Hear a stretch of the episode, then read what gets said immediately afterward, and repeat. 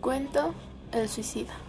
Al pie de la Biblia abierta, donde estaban señalados en el rojo de los versículos, le lo explicaría todo. Alineó las cartas.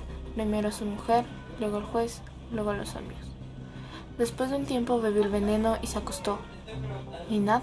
A la hora se levantó y miró el frasco. Sí, era el veneno. Estaba tan seguro. Recargó la dosis y bebió otro vaso. Se acostó de nuevo. Otra hora. No moría.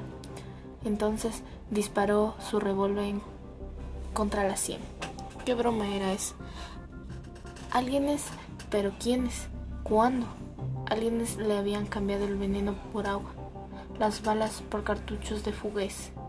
Disparó contra la sien las otras cuatro balas. Inútil.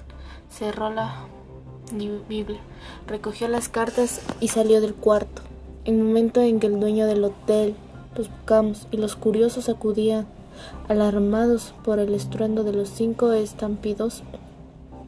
Al llegar a su casa se encontró con su mujer envenenada y con sus cinco hijos en el suelo, cada uno con un balazo en la sien.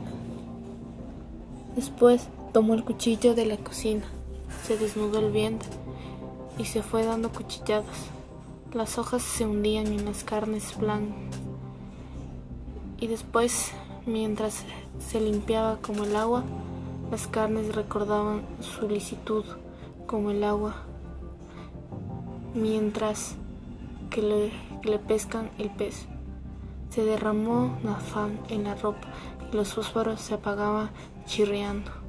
Corrió hacia el balcón y antes de tirarse pudo ver en las calles el tenal de hombres y mujeres desangrándose por los vientres acuchillados.